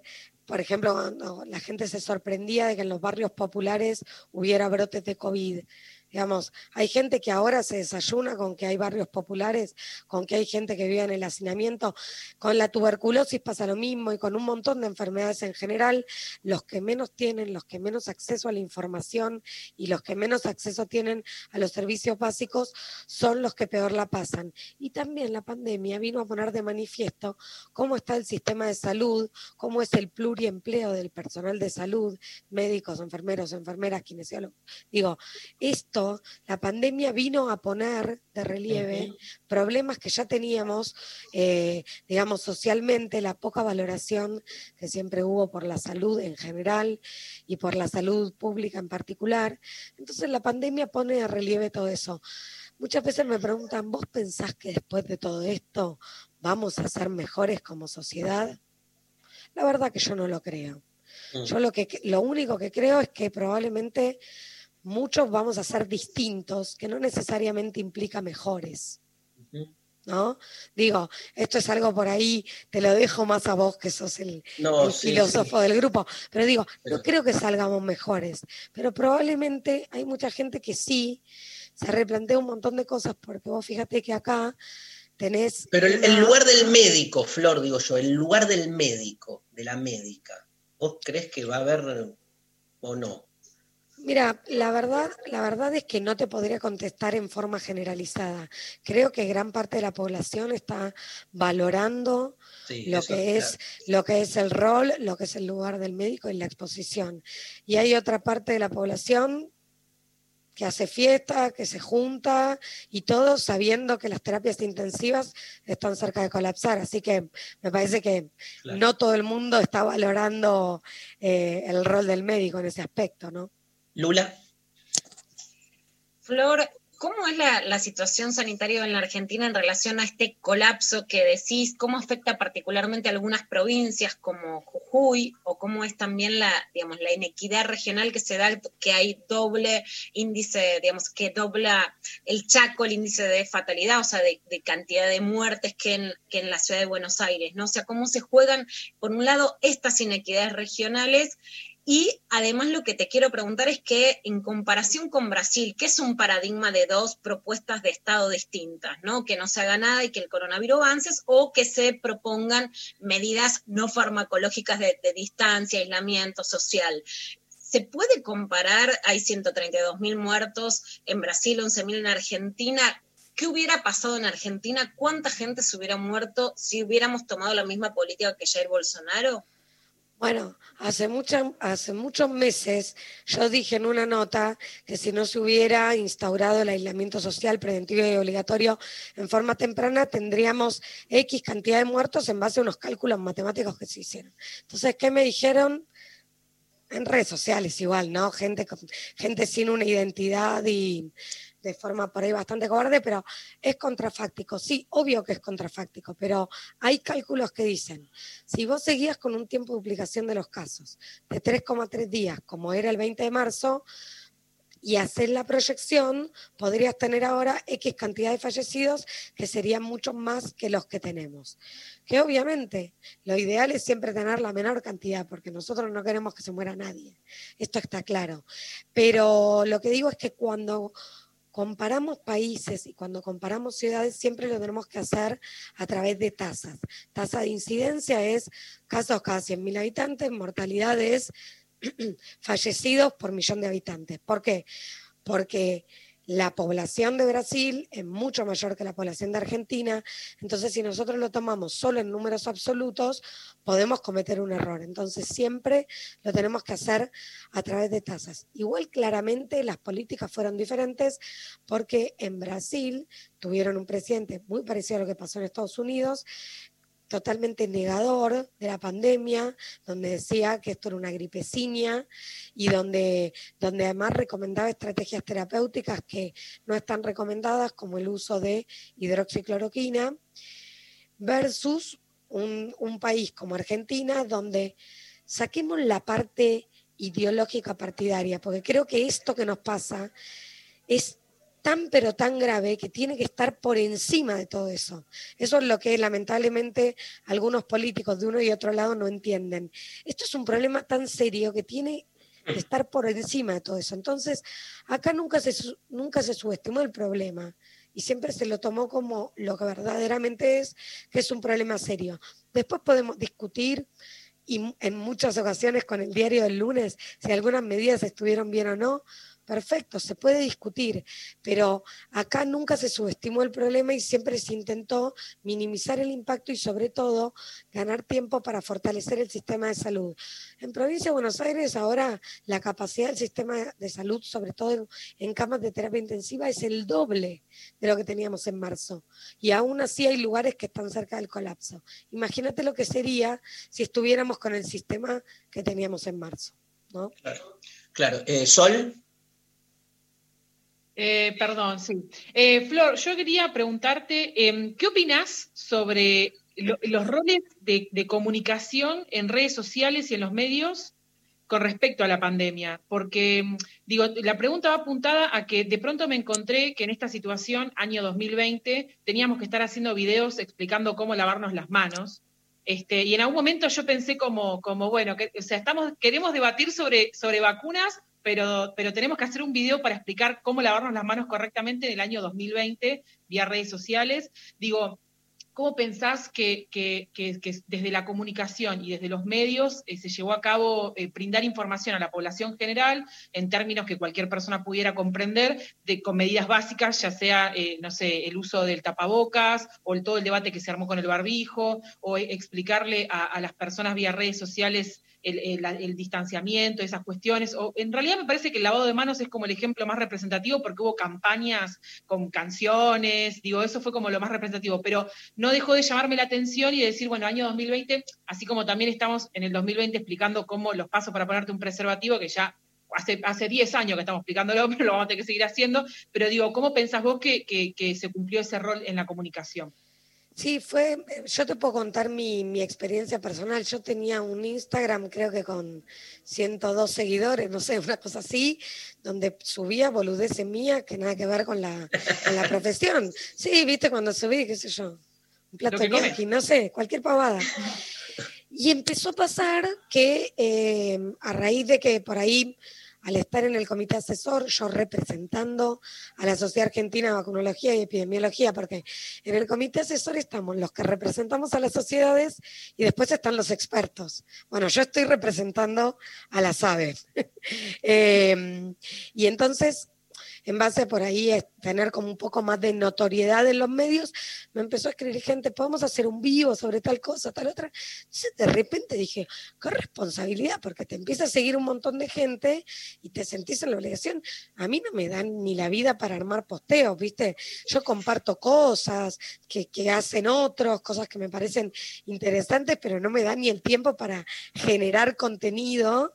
Eh, pero cuando empezaron a crecer los seguidores y empezaron y me di cuenta que los vivos eran una herramienta para llegar a un montón de gente que está harta de ver los noticieros y que le empiecen a hablar de los muertos y de los números sin que eso sea algo constructivo, porque yo creo que hay parte de la información que construye y otra parte de la información que es más destructiva que otra cosa, porque lo único que hace es generarte un nudo en el estómago que, que no te permite pensar eso que le llaman angustia, ¿no?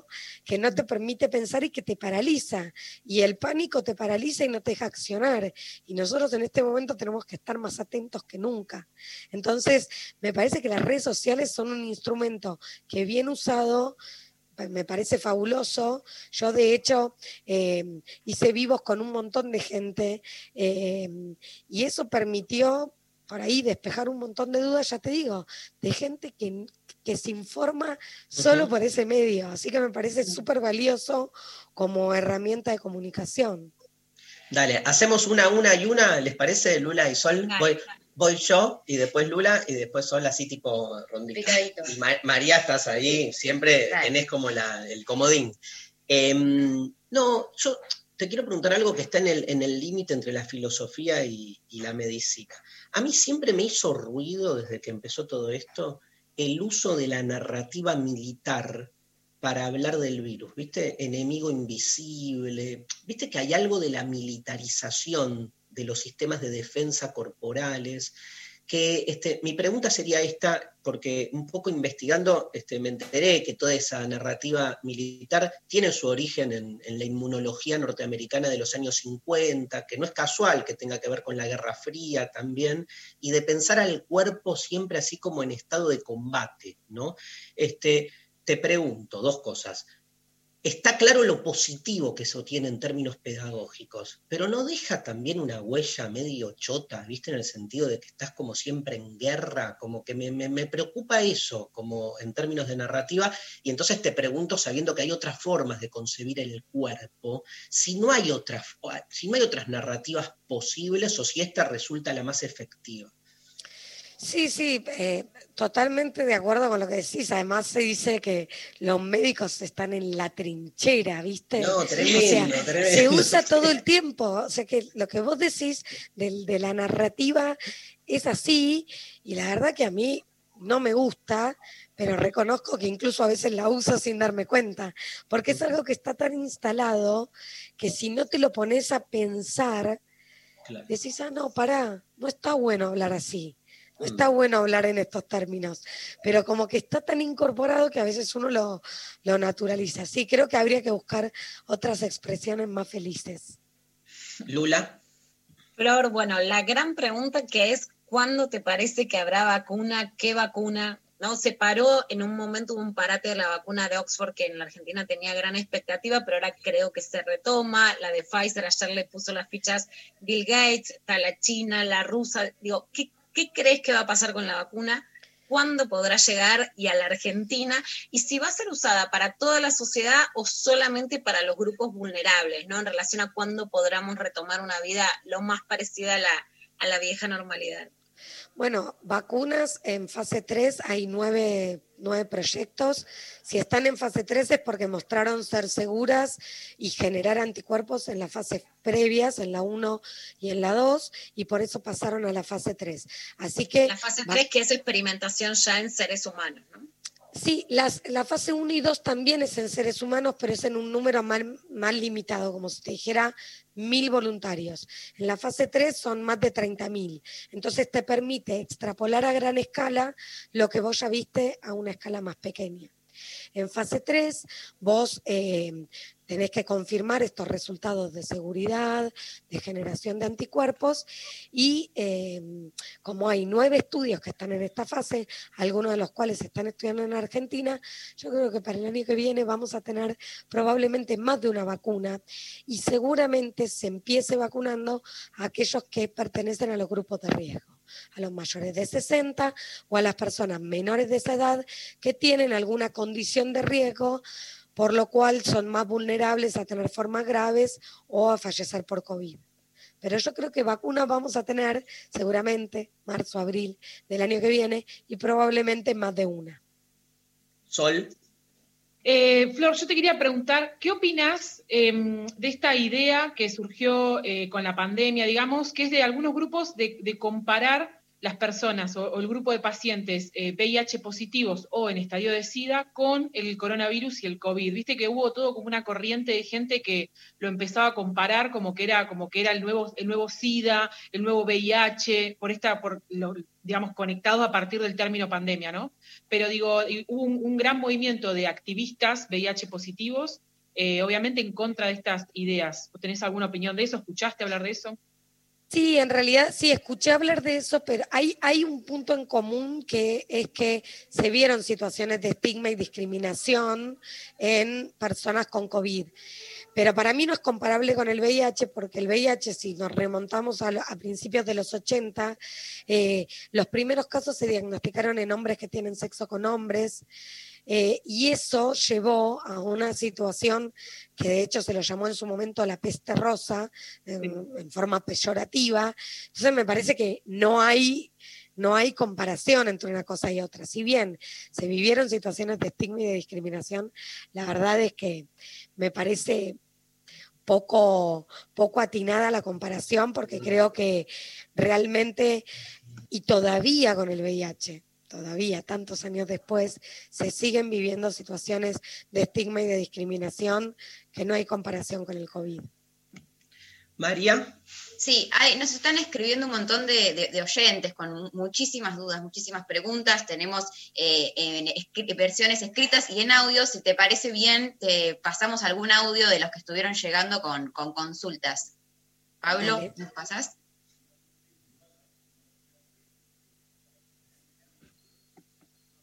¿O no? o, o, te leo una, si no. Hola, Flor, quería pedirte. Fingía el audio. Bueno, te, te, te, leo una mientras eh, se prepara eso. Eh, nos llega acá una consulta que dice, para Florcan, eh, ahora cuando viene el calor, sé que los aires acondicionados renuevan el aire, todo bien, pero ¿qué pasa con los que no? Como los portátiles también los ventiladores, ¿dispersan las gotículas con virus? ¿Cómo, cómo ves que se puede... Eh, ¿Qué, ¿Qué, puede suceder ahora en, en, en el verano con, con esta situación, no? Sí, los equipos de aire acondicionado tienen que recambiar el aire, no tienen que recircular el mismo aire y en, el, en ese caso lo que hay que hacer es cinco minutos por hora, ventilar los ambientes, abrir todas las ventanas, las puertas y que se recambie el aire. De todas maneras, cuando hay dos personas en un mismo ambiente, tienen que estar con barbijo, si hablamos de un ambiente laboral, no con personas que convivimos, pero si hablamos de un ambiente laboral, tienen que estar ambas personas con barbijo. Buenísimo. Y te cuento otra que llegó también, que dice, hola amigues, tengo una pregunta, eh, una profunda contradicción, dice, cuando una amiga me invita a caminar al parque en horario pico, cuando los runners están saliendo o hay mucho movimiento en la calle, dice, vivo en Cava, en estos momentos en que hay una alta circulación del virus, ¿es preferible quedarse en casa o puedo salir? No confío en la política aperturista de la reta y por eso no he salido de mi casa prácticamente desde marzo. Para mí, salir a caminar al aire libre, si estás con el barbijo, está todo bien. Ahora, si vos llegas al parque y parece que, es el 21 de septiembre y está lleno de gente, yo no iría a caminar por un lugar donde hay tanta gente. Pero en sí la actividad de salir a caminar con el barbijo no habría problema. No así, no así desde mi punto de vista el tema de ir a tomar algo con alguien que vos no convivís, que vas a estar a menos de un metro y medio de distancia, sin barbijo, ahí yo no estoy de acuerdo con eso. O sea, Flor, que la recomendación para, para verte con un amigo o una amiga es ir a dar vueltas a una plaza. Esa sigue Exacto. siendo como la recomendación. Exacto. Se arregló la máquina de audios, ¿eh? A Muy ver, bien, a ver. escuchamos. Buenas, ¿cómo están? Eh, yo tenía una pregunta para Flor eh, respecto al primer caso documentado de reinfección de COVID. ¿Cuáles son las implicancias de eso? O sea, porque según entiendo, esta persona tuvo COVID en China y después viajó a Europa y se contagió una cepa diferente de COVID. Este, y quería saber cuáles son las implicancias que tiene eso en relación a la producción de la vacuna. Eh, y decirle que la amo con toda mi alma y la sigo en todas las redes sociales y soy fan de ella y de su papá. Bueno, un beso grande. Grupis de Florencia Can. Tenemos el, el grupete. Gracias, gracias.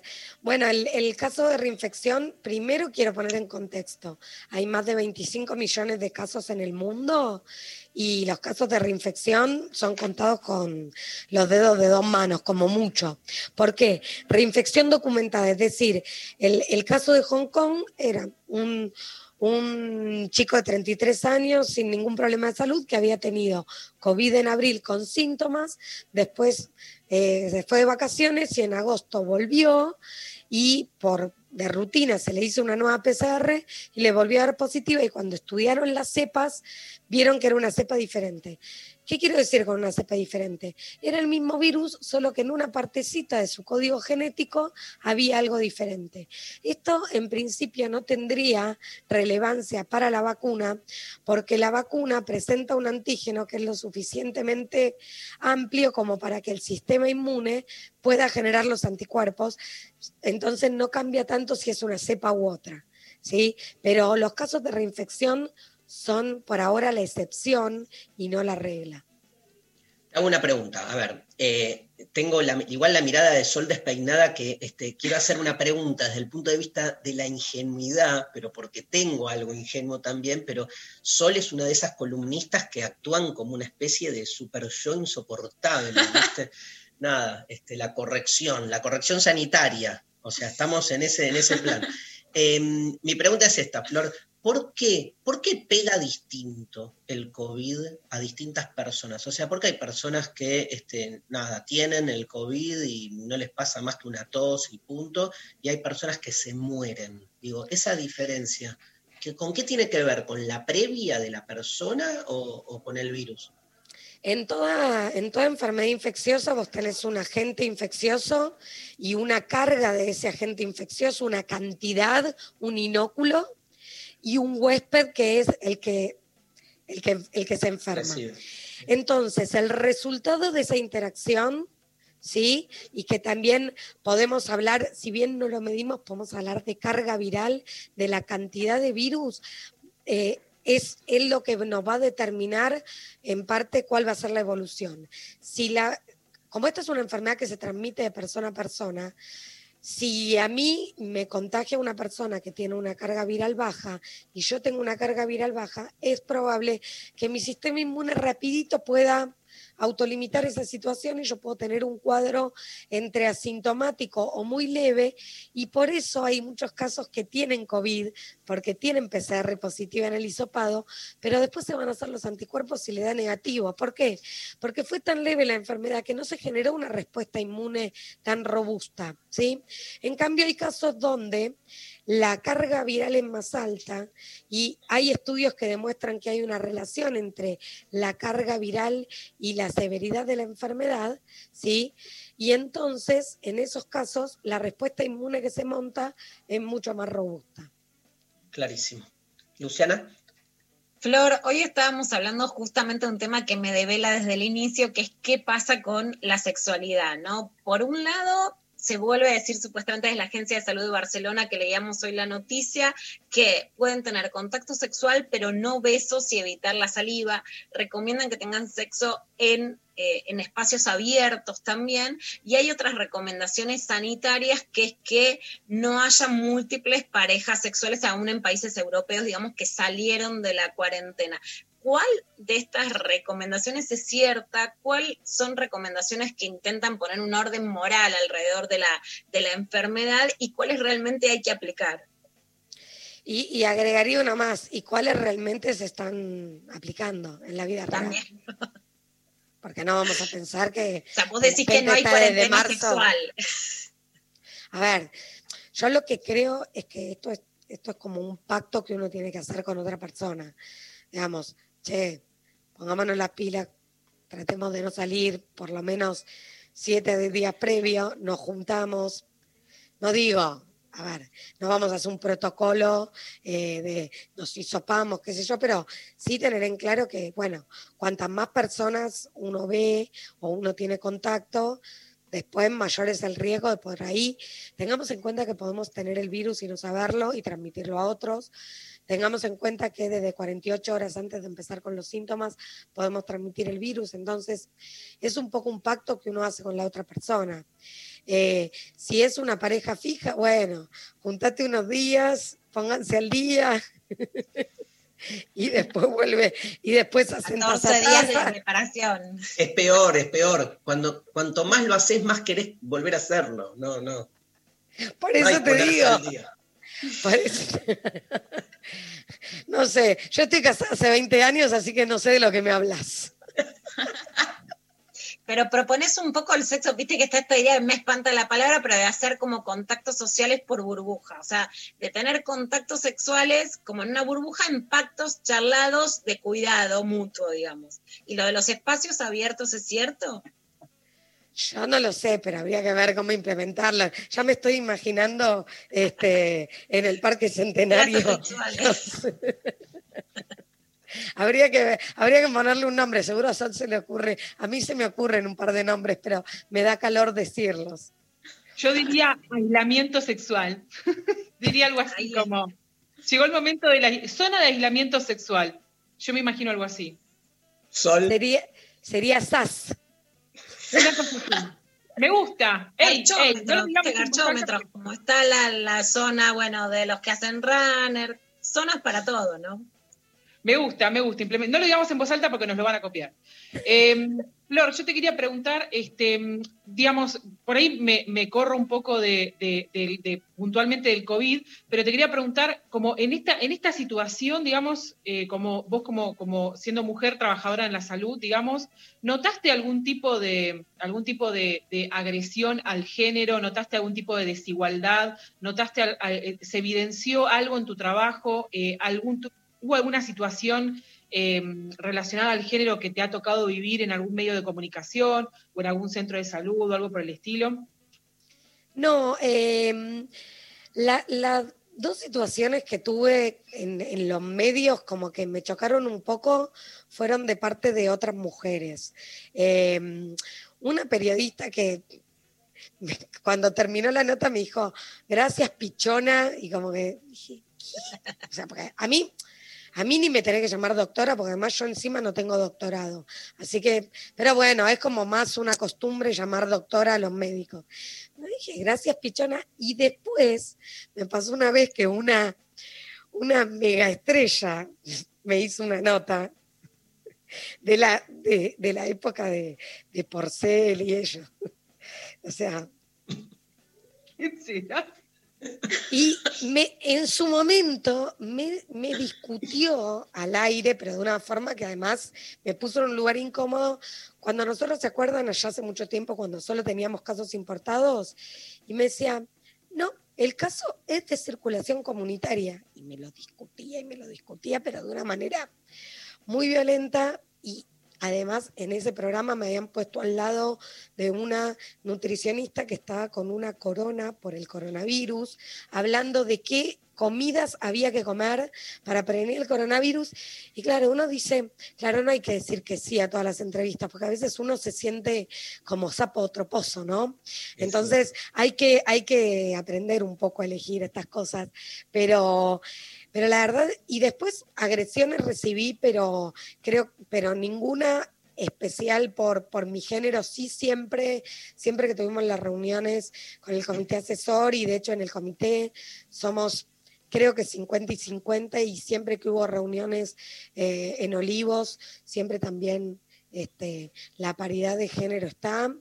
Y, mm, y la verdad es que en ese sentido, por suerte, saquemos a los trolls que te agreden en Twitter, pero ninguno, ninguno me agredió. A veces te quieren agredir como el, ay, es hija de, como si para mí fuera una agresión, con lo cual para mí es un recontra orgullo, así que yo no tengo ningún problema con eso. Pero, pero no, por suerte, por suerte no más que eso. Pero Yo vinieron de mujeres. Yo me acuerdo, me acuerdo al inicio, en febrero, este, eh, fuimos con Luciana a Montevideo. Me acuerdo que Luciana, ¿te acordás, Lula? Me decía, esto es en serio, o sea, se va a paralizar el año. Yo me cagaba de risa, le decía, pará, qué paranoica, ¿viste? ¿Te acordás? Como, era como que me parecía, y, y bueno, y, y fue peor incluso, Lula, ¿no? De lo que te imaginabas, porque en ese momento Luciana se imaginaba una cosa muy parecida a esta, pero no tanto, ¿viste? Pero no tanto. No tanto, ya es septiembre, ¿no? Y, esto sigue. Hay, María, más este, preguntas. ¿Hay otro audio, Pablo, para Flor? Buen día, Intempestives. Eh, quería hacer una pregunta porque una noticia que salió en Crónica era que eh, un enfermo de COVID podía transmitir el virus 90 días después. ¿Esto es real o se está yendo todo de las manos? A ver, eh, cuando la enfermedad es leve, se estima que 10 días después del inicio de los síntomas, siempre y cuando hayas tenido 72 horas de mejoría de esos síntomas, ya no contagian más. ¿Por qué? Porque aunque te hagan una PCR, un hisopado y fuera positiva, lo que se sabe es que a veces quedan como restos del virus, como pedacitos, pero no se trata de virus infectante. Así que en, en los casos leves, esos casos que podemos pasar en nuestras casas, eh, luego de 10 días del inicio de los síntomas, no contagiamos más. Ok. ¿tenés 90 alguna? días me parece un montonazo, aún en casos no leves. Te, te leo un, mensajito que también llegó. Dice, hola gente, bueno, me encanta el programa, eh, me encanta eh, el contagio de disposición deseante que tiene. Mi pregunta para Florencia es, desde la colocación de la vacuna, ¿cuánto tiempo se debería esperar para obtener la in- inmunidad? Es decir, ¿a partir de cuándo es efectiva? Bueno, eso justamente es lo que se está estudiando en la fase 3 de los diferentes eh, estudios de investigación. En la mayoría de los casos son dos dosis separadas por tres semanas y eh, justamente en estos estudios lo que se hace es aplicar la dosis e ir haciendo extracciones de sangre para medir anticuerpos y también para saber cuánto duran esos anticuerpos. No sabemos todavía si esta va a ser una vacuna como la vacuna contra la gripe, que hay que dársela todos los años, o si va a haber que dársela cada dos años o cada cinco. Estas son preguntas que todavía no, para las cuales no tenemos respuesta. Bien, este, va- vamos terminando la- el encuentro. No sé, Lula, Sol, si quieren alguna Dale. pregunta más. La última, que es clásica, ¿no? Pero bueno, es ¿cuándo cree Flor que al menos va a bajar la curva en la Argentina y cómo se va a llegar a la idea de verano, ¿no? De algún final, aunque no sea un final definitivo para, para esta pandemia que todavía en la Argentina sigue tan alta. Vos sabés que, es, es interesante porque en realidad la curva no baja sola, a la curva la bajamos las personas. Entonces, dependemos mucho del comportamiento de las personas y hay cierta parte de la población que tiene un nivel de negación. Hay dos problemas. Por un lado, la negación de cierta parte de la población que cree que esto es un resfrío más, que no pasa nada y que subestima el problema. Y por otra parte, lo que para mí es un problema por más que voy a sonar súper naif, que es la politización de la pandemia. Eso es un problema grave porque cuando ponerte un barbijo o no ponértelo es un acto político y no sanitario, estamos en el horno. Entonces, a la curva la bajamos nosotros, todos y cada uno de nosotros. Entonces, y eso, es, eso lo hace aún más complejo, porque mañana pueden salir dos, tres, cuatro, siete decretos. Pero si la población, si todos y cada uno no nos comprometemos, la curva no va a bajar. Sol, ¿tenés algo más? Eh, le quiero preguntar a Flor eh, si sabe si las vacunas van a tener chips. Perdón, ¿no puedo preguntar? ¿Qué tipo, ¿Van a qué tipo? Y- qué de chip? microchip o, o microchip o chip común? Me interesa porque es mi, es mi cuerpo. Es tu, es tu cuerpo y es tu decisión. Sin duda. No, no, no. Las vacunas no tienen chip. Vamos a decir, por la duda vamos a contestar en serio, porque a ver si algún, alguna, viste que después te recortan y entonces algo diciendo que las vacunas tienen chip y hay gente que es muy literal, chicos, pero muy literal. Así que no, las vacunas no tienen chip.